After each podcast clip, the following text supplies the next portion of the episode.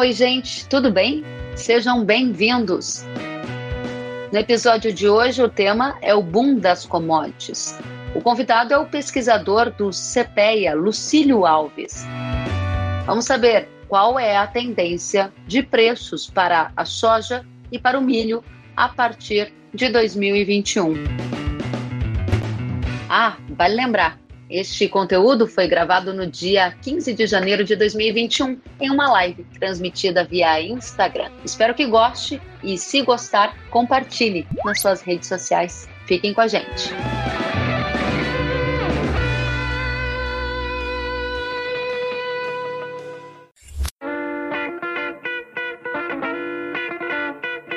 Lucílio, nós já estamos conectados. Seja muito bem-vindo. Boa noite para você. Boa noite, Kellen. Boa noite a todos. Uma satisfação estar conversando com você, discutindo sobre commodities. É um prazer estar junto aí. Muito obrigada. Muita gente do Brasil inteiro já está aqui conosco, de norte a sul, leste a oeste, todos separaram este horário da sexta-feira para aprender contigo, Lucílio. E o tema da nossa live é soja, é milho e o que vem pela frente. Para começar, gostaria já de ir direto ao ponto. Temos muito ouvido falar sobre o boom das commodities. O que é, afinal de contas, o boom das commodities e como a gente sabe se estamos ou não vivendo um novo boom das commodities? Kellen, uh, boom de commodities é quando a gente tem uma variação, nesse caso especialmente positiva, não esperada. Né? Uh, fatores que até então apareciam dentro de uma normalidade, de repente é, começam a surgir de forma mais intensa, hora do lado da oferta, hora do lado da demanda, e faz com que apareça, num contexto geral, um mercado mais comprador comparativamente ao ambiente de oferta. Né? Isso, no geral, tende a reduzir estoques e automaticamente é, elevar preços. E claro que junto com isso vem uma perspectiva de uma continuidade de altas de preço, né? Principalmente do lado vendedor, quando a gente fala em commodities agrícolas, é, o preço está subindo, o produtor espera que suba mais ainda, e isso é num contexto muito geral. E, consequentemente, isso traz um ambiente e uma perspectiva positiva, inclusive de crescimento econômico, e traz o, agentes do mercado financeiro comprando produtos ou comprando contratos em bolsas de valores num contexto mundial as principais bolsas mundiais e no Brasil também não é diferente. Isso faz com que ocorra um salto ainda mais expressivo dos mercados futuros e, consequentemente, isso vai se refletindo para o mercado físico no momento seguinte. Interessante. Então, vou coletar aqui alguns pontos que o Lucílio já trouxe para a gente. Boom das commodities, então, definido como um período de alta forte de preços os estoques ficam mais baixos, a demanda aumenta, né? E aí acaba diminuindo esse estoque e você acaba de trazer no final da sua fala um outro elemento que eu acho super relevante a gente destacar aqui para nossa audiência, que é o lado financeiro. Nós temos o lado fundamental, que é essa relação de oferta e demanda. Você falou a demanda aquecida, estoques baixos, preço alto, ok? E de outro lado tem a parte financeira, que é onde entram os fundos de investimento também aportando recursos, e isso acaba refletindo em preço em Chicago. Estamos vendo isso acontecer agora, Lucílio? Sim, Kellen. O, o mercado já começou essa movimentação é, durante a pandemia, num ambiente em que claramente se espera que ocorra no momento seguinte uma demanda ainda maior por alimentos e a gente viu, né, e estamos vendo um conjunto de países querendo renovar seus estoques. Então, os fundos de investimento, que é onde está o montante de recursos efetivamente, é comprando um pouco mais de contratos, né, e aumentando a sua participação dentro dos mercados futuros. E isso acaba, além de um contexto normal de oferta e demanda, trazendo uma sustentação ainda mais expressiva. O, o, processo ainda é recente, no caso aqui de, de soja, de milho, né? É, podemos dizer que do último trimestre de 2020 para cá, as coisas começaram a tomar um contexto internacional. Nós vimos preços já aumentando no Brasil, inclusive no primeiro semestre de 2020, mas com sustentação vindo de, especialmente de taxa de câmbio. Os preços internacionais não estavam reagindo na mesma intensidade. E agora a gente vê no Brasil uma estabilidade de taxa de câmbio num nível considerado elevado, mas os preços em dólares do mercado mundial subindo, além de um contexto de estoques baixos, oferta e demanda, né, demanda superior à oferta, tanto para milho quanto para soja, reduzindo estoques. Nós temos estoques nos menores patamares desde 2013, 2014 e, portanto, trazendo consigo os fundos de investimentos como um todo. Vejam que do lado imobiliário, de uma série de outros setores da economia, não há uma expectativa no curto prazo de crescimento, até que a gente possa ter uma vacina e numa abrangência maior da população mundial. Mas do ponto de vista de alimentos, sim, né? Nós já tivemos esse crescimento de demanda e espera que esse ritmo continue ou pelo menos se mantenha no médio prazo. Olha que interessantes as falas do Lucílio, e eu vou aqui pensar algumas coisas que você trouxe. Direto ao ponto, Lucílio, você disse 2020 o dólar foi um dos fatores que elevou o preço de soja e de milho pago, por exemplo, ao produtor rural brasileiro. Agora, 2021 é o ano que marca o início do boom das commodities, porque daí a gente tem um outro fator, que é o dólar a commodity em dólar, o fundo de investimento, o estoque mais baixo. Eu gostaria de saber onde começa esse período de alta de preços que a gente está falando desde o início do bate-papo. Kellen, para um contexto de boom, eu acho que a principal relação que a gente precisa olhar é estoque de, de passagem de cada ano safra comparativamente à demanda. Uhum. É, eu acho que esse é o principal ponto para pensarmos em médio e longo prazo para qualquer produto, especialmente agrícola. E nós estamos vendo no mercado de soja e de milho é, a relação estoque-consumo muito baixa, nos menores níveis desde 2003, 2000, 2013 e 2014 e que foi o último momento de elevações das commodities no contexto mundial. É, entre os produtos agrícolas, trigo, arroz, algodão, estão com os estoques muito bons, nos maiores níveis históricos, enquanto soja e milho está nos níveis baixos dos últimos aí 7, 8 anos. É, isso, para recompor esses estoques, não é de um ano para o outro, não é em uma safra. Nós precisamos de duas, de três safras para haver esta recomposição. Uhum. E para haver recomposição, a gente precisa diminuir o ímpeto comprador e trazer a produção. E só se faz isso com elevações de preços. Então eu diria que esta relação aponta para um contexto mundial de preços firmes para o médio e longo prazo, ou pelo menos não há fatores que levam uma queda brusca das cotações e muito menos para os patamares que nós tínhamos 2019, início de 2020. Interessantíssimo. Então, o Lucílio responde para a gente que o boom das commodities ele é definido prioritariamente por esse cenário de estoques mais baixos e estes estoques mais baixos precisam de tempo para se recompor.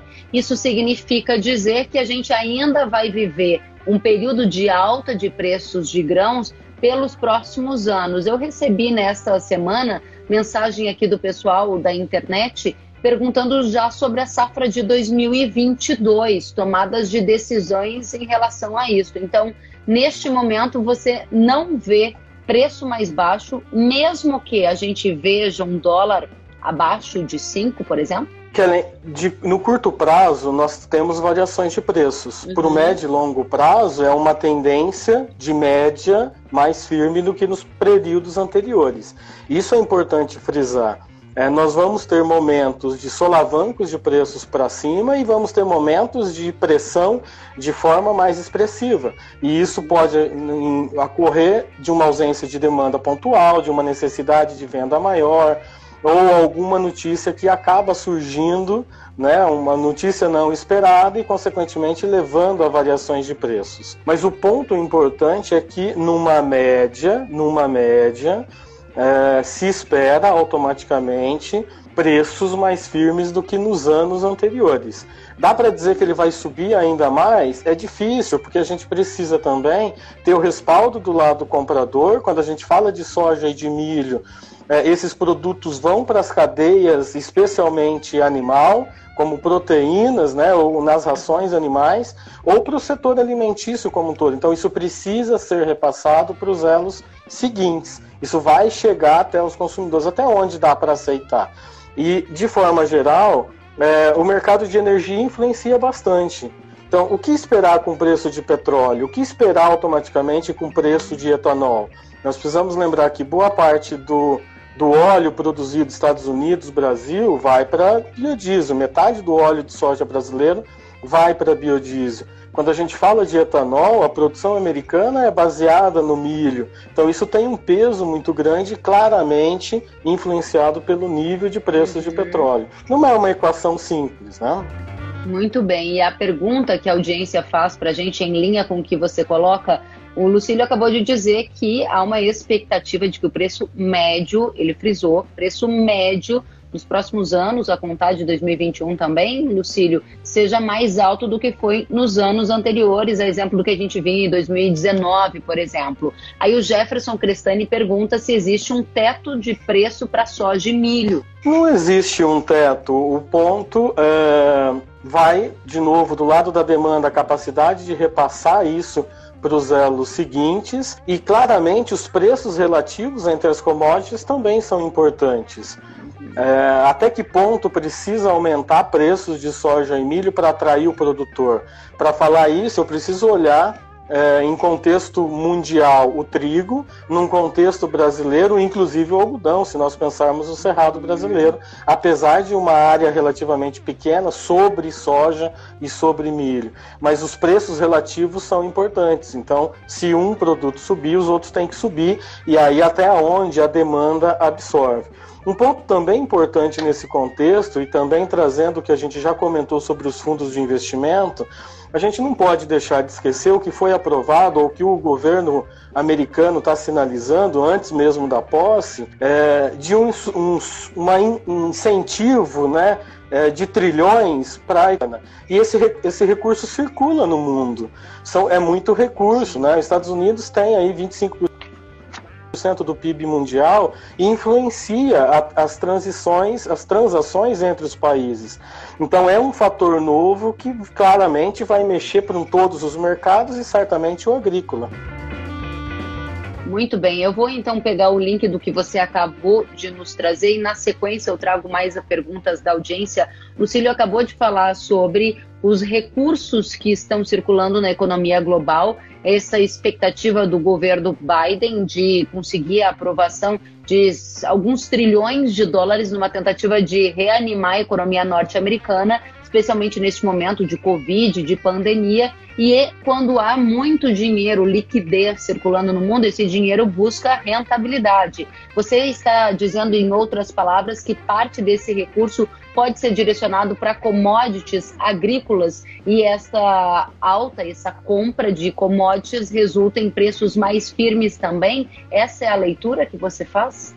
Não são recursos diretos, são recursos que vão circulando dentro da economia, na compra de bens e serviços e automaticamente chegam até os fundos de investimento uhum. através de lucratividade, né, nesse sentido, e que claramente vai se né, transitando para o mundo como um todo. Vale a pena que a gente ainda fazer mais um ponto sobre isso, como a presidência de Biden vai impactar no mercado de commodities. A aposta prevista para agora, dia 20 de janeiro, próxima semana e há também expectativas de incentivo para áreas de bioenergia. Você há pouco mencionou como petróleo e etanol são correlatos e acabam por impactar preço de soja e milho. Qual é a sua visão sobre a presidência de Biden e o impacto nas commodities agrícolas nesse sentido? Kellen, eu acho que o Brasil aproveitou muito 2018, 19 e 20 com o governo Trump, com essa guerra comercial entre Estados Unidos e China, com o deslocamento da demanda para o Brasil. É, agora, mesmo com a política de Biden de um pouco mais de aproximação, possivelmente, mas há muitas incertezas nesse contexto, nós vamos ver uma economia mundial talvez num ritmo melhor, ou talvez saindo de uma pandemia é, e que um contexto de demanda. E isso possivelmente possa compensar parte de, é, vamos dizer, um, um, deslocamento de compradores do Brasil para os Estados Unidos. É, mesmo nesse contexto de pandemia, Estados Unidos exportou muito milho ano passado, né, inclusive 7 milhões de toneladas para uh, a China, né, dos 50 milhões que eles exportaram em 2020. Exportaram 63 milhões de toneladas de soja, um recorde para os Estados Unidos e o Brasil também muito próximo de um recorde. Então o mercado mundial está muito comprador. E esse eu acho que é um lado favorável e tomara que isso compense alguma política ali é, um pouco mais direcionada de aproximação com os asiáticos. Importante dois pontos aqui mencionarmos em relação à análise do Lucílio, ou seja, a presidência de Biden impacta na guerra comercial. Me parece que nas entrelinhas aqui o que você disse é que Biden à frente da economia norte-americana pode rolar algum tipo de aproximação ou diminuição da tensão com a China, o que deslocaria parte dessa demanda que nos últimos anos foi mais intensificada aqui no Brasil, essa demanda adicional voltaria para os Estados Unidos. E o segundo fator que você mencionou é a expectativa de uma retomada no ritmo da economia global pós-pandemia, o que significa, na prática, recuperação econômica, recuperação econômica é renda, renda também acaba impactando na formação de preços de alimentos. Em linhas gerais, esses foram os dois pontos que você trouxe, Lucílio? Exatamente isso, Karen, exatamente nesse, nesse contexto. Isso, na prática, aqui para o produtor brasileiro, significa, de um lado, potencial redução de demanda extra que veio nos últimos anos em função de uma guerra comercial mais acirrada entre Estados Unidos e China? Mas de qualquer maneira, nós conseguimos manter 19, 20 e essa demanda que deu um pouco mais de salto em 2018. Então esse pode ser um lado mais favorável. E o outro é que a China reduziu nesse período os estoques de milho e vai estar mais presente no mercado internacional pode até comprar dos Estados Unidos, mas automaticamente vai disputar com outros mercados e pode trazer de volta para o Brasil outras demandas do mercado de milho e não necessariamente haver uma redução no mercado de soja. É importante a gente frisar que a China tem uma capacidade de esmagamento de soja na casa de 150 milhões de toneladas. Ela está comprando 100 milhões de toneladas. É, claramente, o esmagamento envolve oleaginosas como um todo e não somente soja. É, mas tem muita ociosidade. E com a recuperação, especialmente do plantel de suínos, haverá demanda. E, e, com os estoques baixos de milho, ela vai se tornar mais compradora de milho no mercado internacional. Muito bem. Ou seja, resumindo a nossa conversa sobre Biden, Lucílio, o que você acaba de dizer para a gente, em outras palavras, é que Biden à frente da presidência dos Estados Unidos pode significar incentivo para energia, bioenergia, o que acaba gerando efeito colateral positivo na demanda de commodities agrícolas. Você até prevê uma tensão menor na guerra comercial. Isso não vai significar perda de demanda das commodities agrícolas brasileiras. E o terceiro fator que você colocou é uma recuperação da economia global que pode também favorecer a demanda. Ou seja, me parece que os seus argumentos são autistas. Ou pelo menos não há fator para pressão sobre as cotações. Agora, um ponto importante quando a gente fala de governo americano, né, nem Há muitas incertezas em jogo. E aí são apostas com as informações que a gente tem até agora, mas os, os próprios analistas políticos divergem em relação à expectativa do governo Biden. Então, realmente, são apostas de forma geral. É, vamos resumir isso, que o, o lado positivo é que soja e milho na Bolsa de Chicago está altista para todo 21 e início de 22. Então, é um cenário muito bom. Muito bem. Lucílio, vamos responder a pergunta do Rafael Davis. Ele pergunta: em algum momento de 2021 a soja baixará de 100 reais?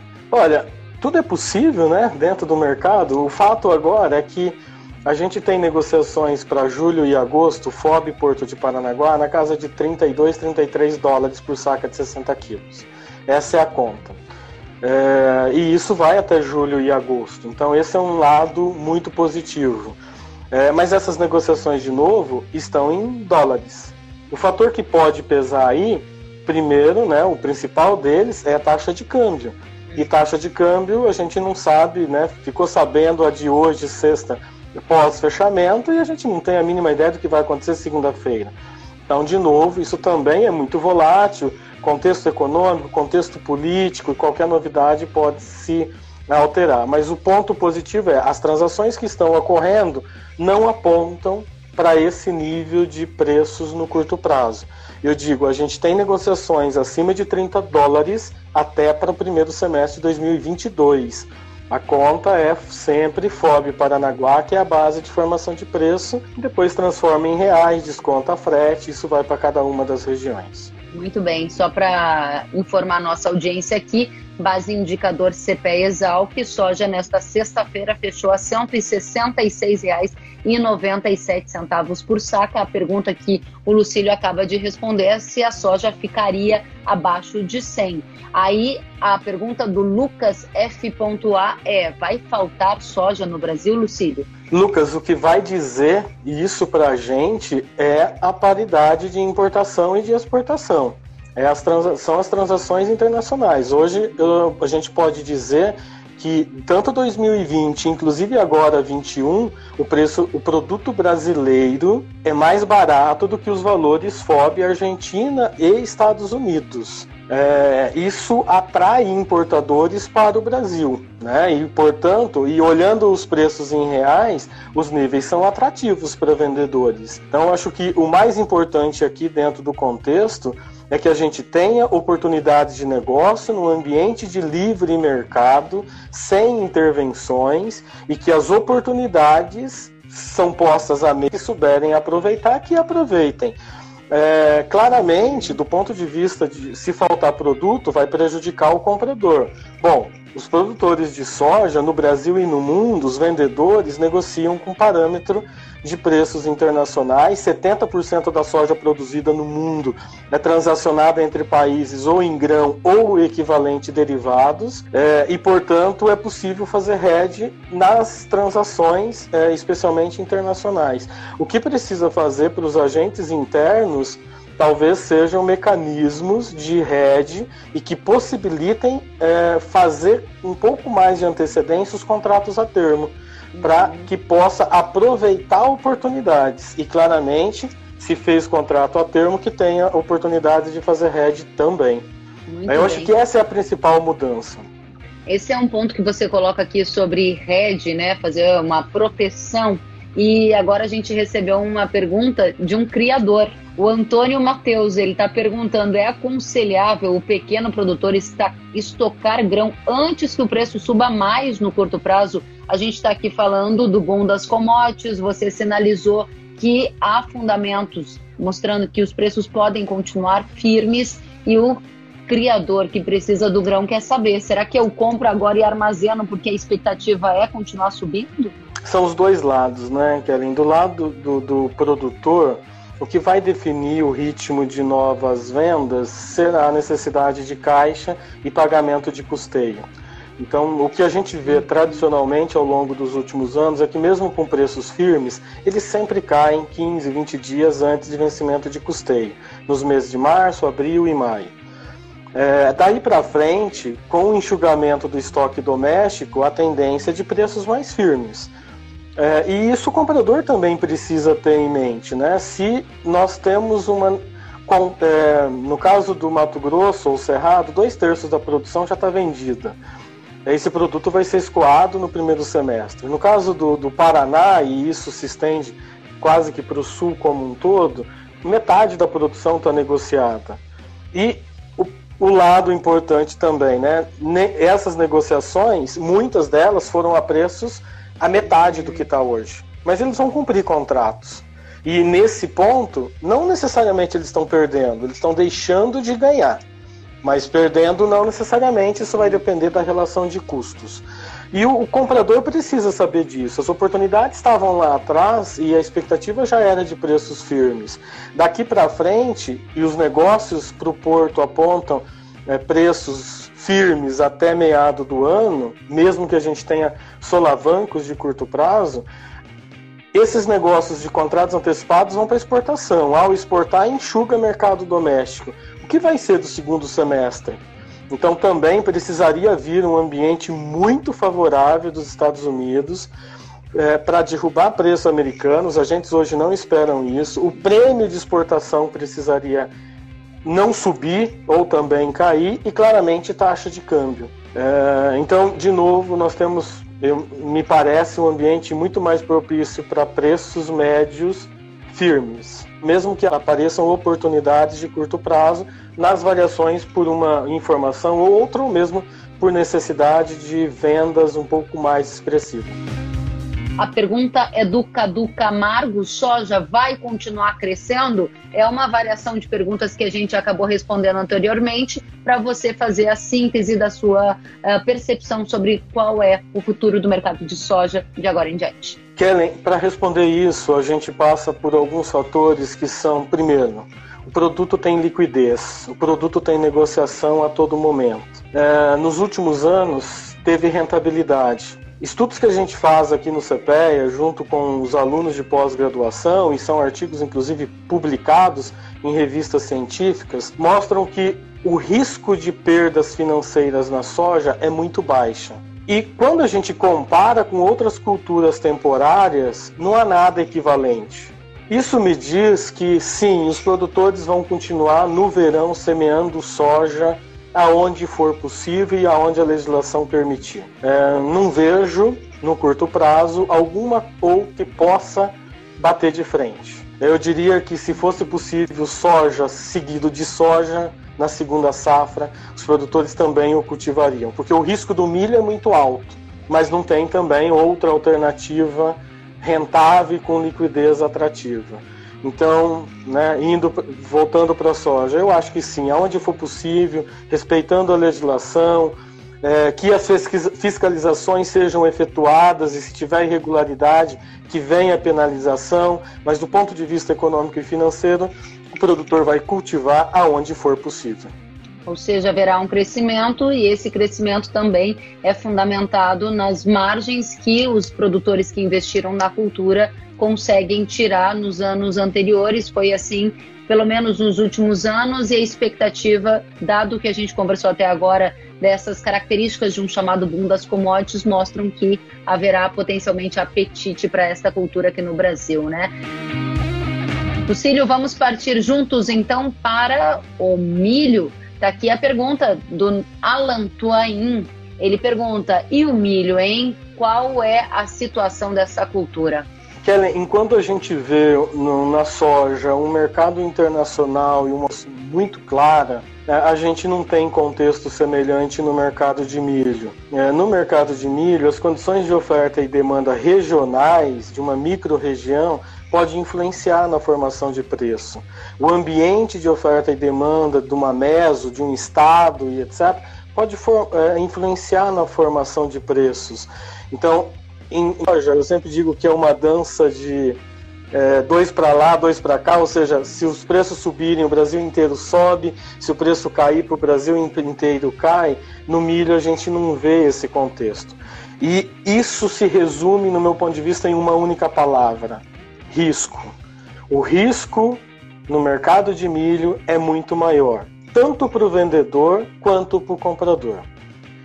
É, indo nesse ambiente, eu diria que os estoques, né, no, como no Brasil, é, só, só, voltando, enquanto na soja 70% do produto mundial é transacionado entre países, no caso do milho nós estamos falando em 14% e 15%.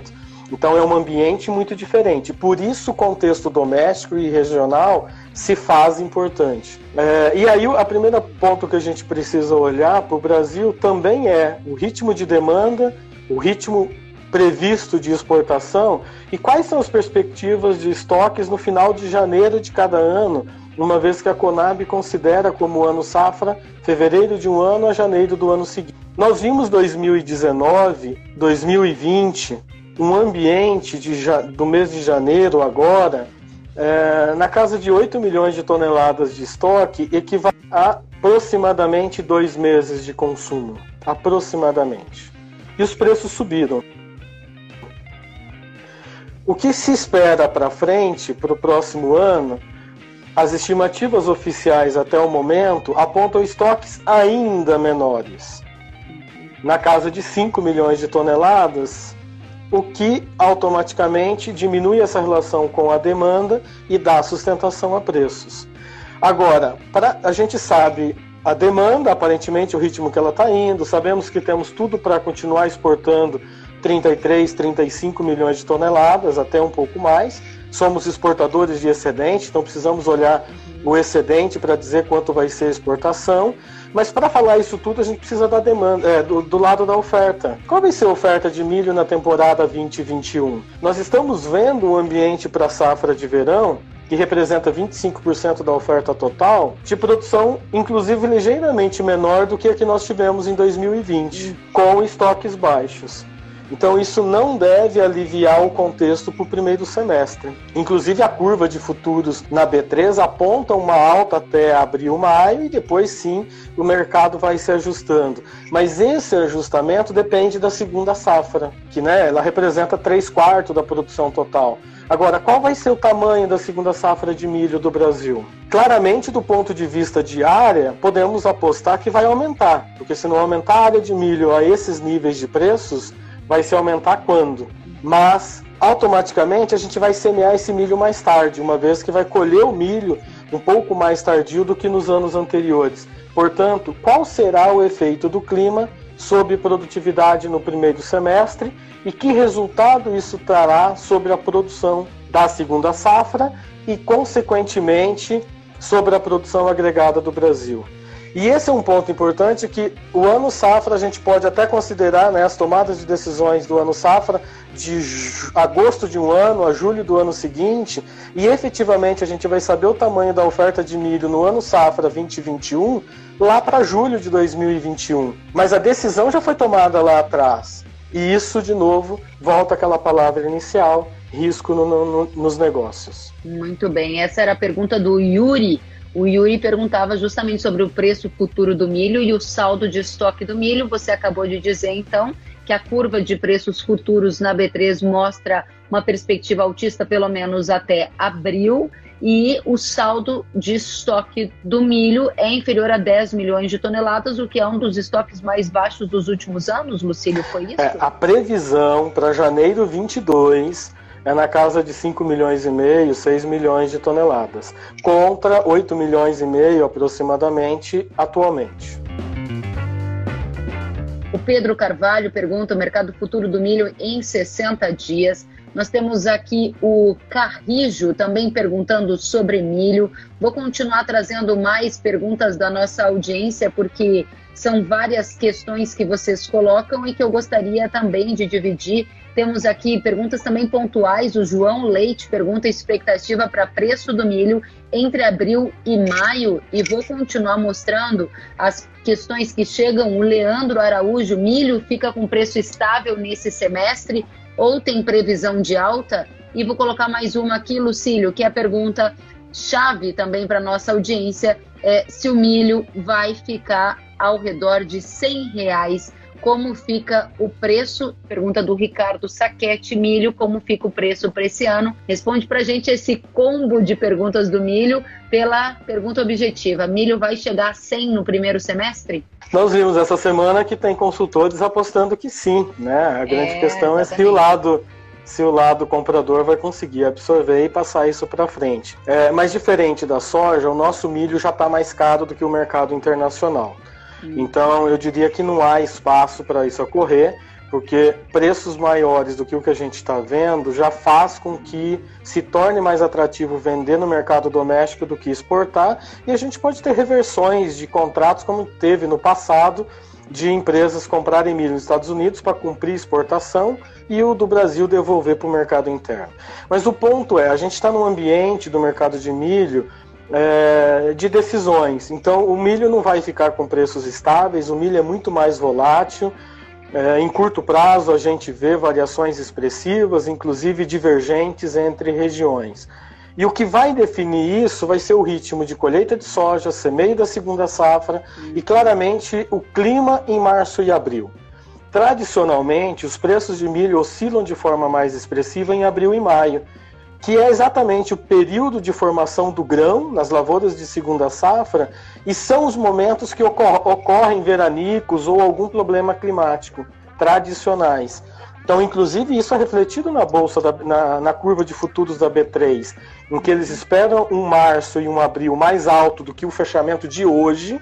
Né? Hoje fechou o contrato janeiro, eles esperam março e abril maiores E aí aposta sim que uma chegada da segunda safra, entre aspas, derrubaria preço. Uhum. É, o que eu posso dizer é que para o segundo semestre, a gente já viu essa semana, na verdade nessa primeira quinzena de janeiro, é, Paranaguá sendo negociado a 68, 70 reais a saca para exportação, Santos e Paranaguá, contra é, preços que nós tínhamos ali em novembro, outubro do ano passado, na casa 55 aproximadamente. Então o mercado está muito mais firme do que em períodos anteriores. Mas os nossos preços já estão maiores do que o mercado internacional.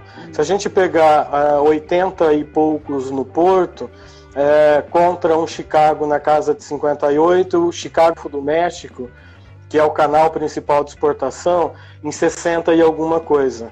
Então nós estamos com preços muito acima é, do que os parâmetros na Argentina, nos Estados Unidos e até mesmo no Mar Negro. O ponto dessa questão que você traz é muito importante. Você acaba de nos dizer que os preços do milho brasileiro estão perdendo competitividade no mercado internacional, mas a gente sabe que são poucos os players, os participantes, os países produtores de milho, tratando-se de mundo. Isso significa que, num cenário de estoques baixos e de demanda aquecida, principalmente diante da recuperação dos plantéis lá da China, China é essa que buscou milho em outros destinos, é exemplo dos Estados Unidos o cliente não vai pagar o preço que for para ter esse grão, mesmo que o Brasil não esteja tão competitivo? A China vai mexer com os mercados do Mar Negro, nós estamos falando Ucrânia e Rússia, e vai mexer com os Estados Unidos. Né? Já importou 7 milhões de toneladas em 2020, salvo engano, foi um volume recorde. É, e isso faz claramente com que os preços nesses portos subam e os, a, os importadores tendem a se deslocar para a América do Sul. É, o lado positivo para o Brasil é que a gente tem é, a Argentina com problemas climáticos no, nesse primeiro momento e talvez tenha também uma oferta menor neste ano automaticamente uma presença menor no mercado internacional, além de toda uma questão política envolvida, e isso faz né, com que os importadores que viriam para a América do Sul é, é, dê preferência para o Brasil. Esse é o lado positivo. Mas é, o Mar Negro e os Estados Unidos vão mexer com o mercado, eles estão com excedentes muito expressivos nesta temporada. Muito interessante. Duas perguntas antes de eu trazer aqui a pergunta do Jeff, que está questionando algumas questões para a gente. É, você fala que o milho brasileiro não está competitivo. Como a gente não está competitivo com um dólar a 5,30, que foi o fechamento desta sexta? Porque potencialmente o produto brasileiro ficaria mais barato, né? Mesmo assim, Kelly, mesmo assim nós estamos falando de 260 dólares porto contra 230 dos outros países. Então é uma diferença muito expressiva para o mercado internacional. Essa diferença ela foi causada por algum motivo específico? E o segundo ponto, você acredita que a China buscará milho do Brasil ainda em 2021, feitos todas as modificações do ponto de vista sanitário que precisarem ser feitas em relação entre os dois países? Kellen, a China pode sim se, se dar uhum. mais presente, ou se fazer mais presente no Brasil, especialmente o segundo semestre. Há tempo para isso e a relação comercial é, já é muito boa, né? É, agora vai depender de novo dos níveis de preços, mas há uma, uma perspectiva positiva. Até porque se ela vai se tornar mais presente no mercado internacional, ela tende a diversificar os ofertantes. Então não vai ficar à mercê apenas dos Estados Unidos, né? Uhum. É, mas aí vai depender também de uma chegada de safra de novo Ucrânia e Rússia ali por setembro, outubro de 2021, para saber se eles vão ter possibilidade de se tornar mais presente também né, no mercado chinês. Quanto ao Brasil, por que, que a gente está vendo esses níveis de uhum. preços? Porque os estoques caíram. Porque os uhum. preços subiram muito e nós tivemos uma contrapartida do, do setor comprador, especialmente aves e suínos que conseguiu incorporar isso em seus ambientes de produção e, inclusive, repassar para os consumidores de forma geral. Né? E o outro ponto, né, é que eles estão conseguindo, fizeram caixa em 2020, porque estavam comprado um pouquinho mais antecedente em relação às altas de preços, uhum. e agora vamos ver o que vem pela frente com a esse a grande questão é se a esse nível de preço o setor comprador setor mercado de carne vai conseguir absorver e passar para frente. Eu vou trazer aqui uma pergunta do Frederico, que acabou de escrever, e na sequência a gente entra no tema clima, que tem muita gente perguntando. Frederico pede para eu perguntar para você se, com a entrada de funcionamento das usinas de esmagamento e transformação do milho em álcool no centro-oeste e em outros lugares, isso não pode vir a pressionar os preços mais para cima. Ele diz que movimentos de compra de milho pela indústria nacional no mercado internacional, importação, assim como ocorreu com a soja. Pergunta do Frederico Borba. É, Frederico, o ponto importante é que essas indústrias estão com uma estratégia um pouquinho diferente das outras tradicionais do Brasil que é a antecipação das compras, é fazendo uma aproximação maior junto aos produtores e garantindo a oferta do seu produto com dois anos de antecedência. Então, evitando um pouquinho essa curva de altas de preços, ou esse nível de preço é, acaba pagando quem está no spot. Né? Os contratos a termos não, não foram realizados a esses níveis de preços. Então, claro que a presença mais intensa das usinas de etanol no, no, no centro-oeste como um todo, vai contribuir sim para que o mercado se ajuste e talvez tenha uma característica de formação de preço um pouco diferente do que o que a gente tem no Centro-Sul, mas isso a gente precisa ainda aguardar para ver pela frente. O ponto importante é que eles, via contratos a termo, estão evitando é, ficar no mercado dessas oscilações que a gente vê no spot. Muito bem. Lucílio, quero aproveitar para trazer mais uma questão e pedir, claro, para você em fechar esse tema conosco das tendências de preços para os próximos anos. Um último ponto que eu acho que faz toda a diferença na análise que a gente está trazendo é a pergunta do Adoblinski. Ele diz o que levaria uma baixa no valor do dólar, que o dólar é, é fundamental para a formação dos preços em reais e Quero também saber se você acha que as condições climáticas estão sendo supervalorizadas, que era a pergunta do Jeff, se a gente não pode ter uma surpresa e a safra ser muito maior do que estamos imaginando. Pergunta duas em um. Tá. É, a, a, a taxa de câmbio é importante porque o, quando a gente fala de um mercado que tem transações livres, tanto na importação quanto na exportação, a gente tem um preço mínimo que é dado do ponto de vista do vendedor, que é o quanto que ele recebe na exportação. E nós temos um limite superior de preços, que é o quanto o comprador pagaria se ele importar esse produto lá de fora, se importar a matéria-prima lá de fora. Dentro desse parâmetro importa o valor que estamos recebendo em dólares ou pagando em dólares e claramente a taxa de câmbio para fazer a conversão em reais. Então o câmbio tem uma importância muito grande nesse processo. Tudo mais constante, preços internacionais estáveis. Se a taxa de câmbio sair dos níveis atuais e voltar para 4,50, aí talvez o otimismo que a gente estava falando se altere bastante, porque os preços vão cair. Né? Uhum. Quanto a clima, o mercado futuro tende a buscar essa antecipação de clima, pode sim que esteja é, supervalorizando, mas o mercado futuro é feito para isso. Ele busca antecipar tendências. É, vale lembrar que, por exemplo, os problemas climáticos que nós tivemos no Brasil em setembro e outubro já eram falados em março e abril de 2020. Isso já estava na pauta. Depois ele só se confirmou. Agora nós temos pela frente, por algumas empresas, falando de um possível veranico em março e abril. Então, o mercado futuro precisa é, precificar isso e pode até precificar acima do normal, porque os estoques estão muito baixos, nós não temos espaço é, para quedas muito grandes da oferta. Então, ele tem que diminuir o ímpeto comprador. Muito bem. E aí, o Caio pergunta aqui na linha do que você está dizendo de clima, o Caio Junqueira Queria que você perguntasse para o Lucílio se a chuva está ruim só para mim ou se está ruim para todos. A gente viu nesta semana, né, Lucílio, a Conab prevendo aí safra de soja 133 milhões, 133,7 e prevendo cerca de 102, 102 milhões de toneladas de milho, contando as três safras. Aí o Caio pergunta se está ruim para todo mundo ou só para ele. Qual é a sua visão? O Conab está prevendo um recorde de safra de grãos, né? É, o, o, atraso do semeio de soja, na verdade, fez com que ele fosse cultivado dentro de um período de zoneamento climático ainda mais adequado. E como as chuvas se recuperaram nos períodos seguintes, isso também levou ao melhor desenvolvimento das lavouras. Então é possível sim que a gente veja uma produção de soja maior do que a de 2020. Agora, claro que no ambiente que a gente está, agrícola, por questões climáticas, nas dimensões de Brasil, a gente pode ter problemas pontuais. Isso vai depender da região, isso vai depender, no caso das lavouras, em que período ele foi cultivado.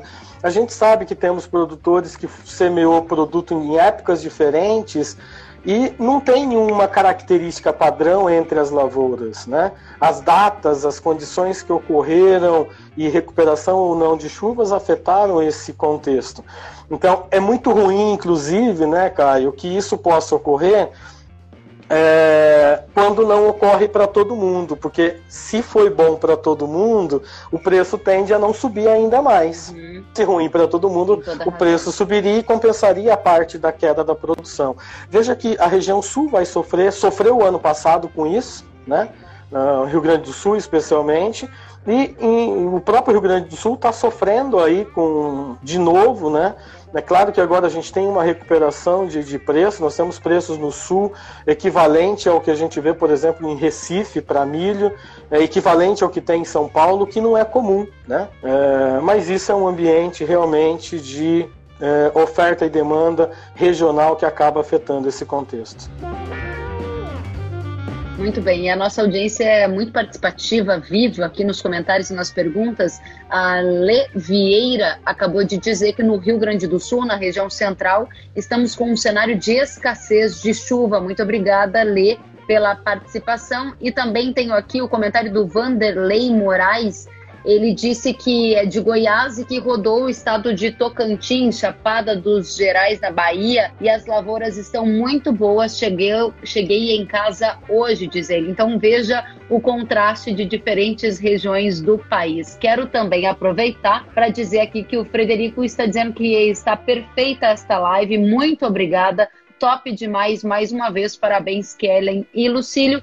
Quero saber se mais gente está gostando e abrir aqui a oportunidade para você, Lucílio, para te agradecer, dizer que um espetáculo de informação. Eu nem vi que passou uma hora de tão fluida que foi essa conversa. Quero pedir então as suas considerações finais, a sua mensagem para todos que estão nos acompanhando e agradecer demais pela sua disponibilidade e pelo conteúdo de alto nível. Keren, obrigado pelas palavras. É, isso faz parte aí da, das nossas relações e das perguntas que nos forçam, né? E, e, nós estamos aqui, apesar de tudo, dentro de um ambiente acadêmico. O CPEA vive dentro da universidade, então, além de, claro, prestar uma série de serviços para a sociedade, nós estamos fazendo pesquisas o tempo todo e claramente os conhecimentos ou o que eu estou comentando aqui é o que vem de uma equipe muito ampla né, que está aí no, no, no, deck em termos de CPEA. É, o que a gente, né, em termos de agronegócio como um todo, Kellen, é, é, assim, eu acho que o ponto principal é que quando a gente fala que o agronegócio vai bem, é, talvez isso não reflita um contexto geral, como agora há pouco a gente viu aí a pergunta do Caio. Uhum. Né? O agronegócio é muito amplo e a definição de agronegócio também é divergente. A gente não pode pensar em agronegócio somente dentro da porteira.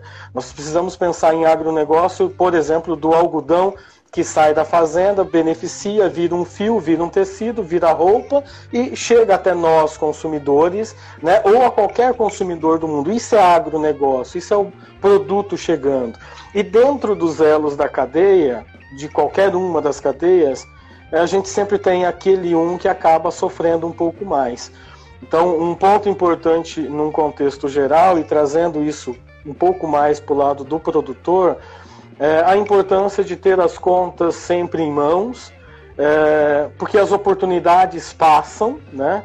É, não dá para ficar apostando, um vendedor apostar que o preço e não dá para um comprador apostar que o preço sempre vai cair.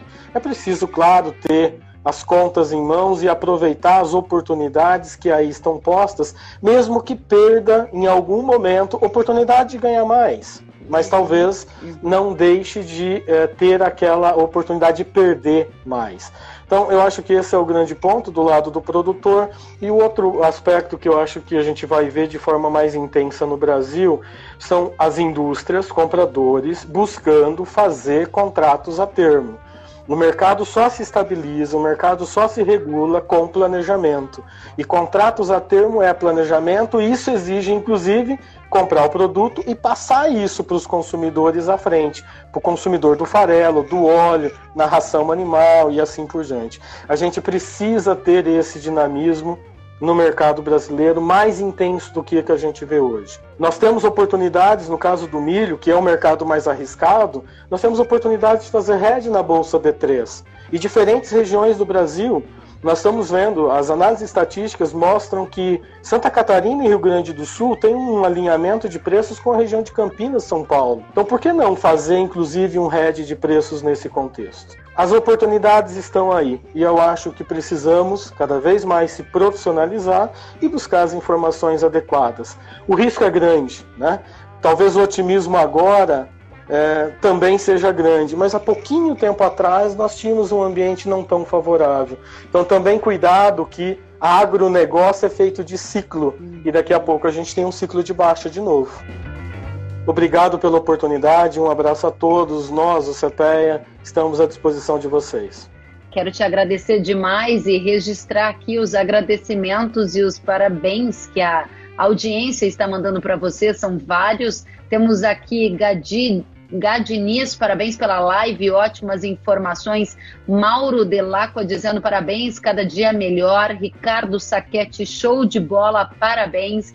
Muito bom mesmo, diz o Pfeiffer. O Renato Garcia Ribeiro diz parabéns, excelente. Henrique dizendo muito bom.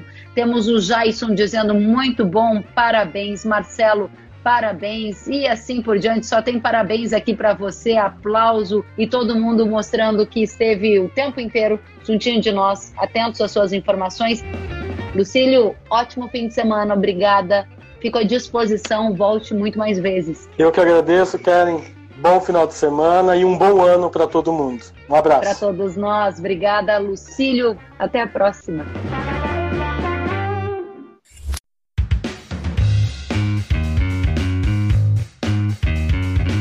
Que bom que você gostou da entrevista e ouviu todo o conteúdo. Se quiser acompanhar as atualizações, siga kellen.severo no Instagram. Até a próxima!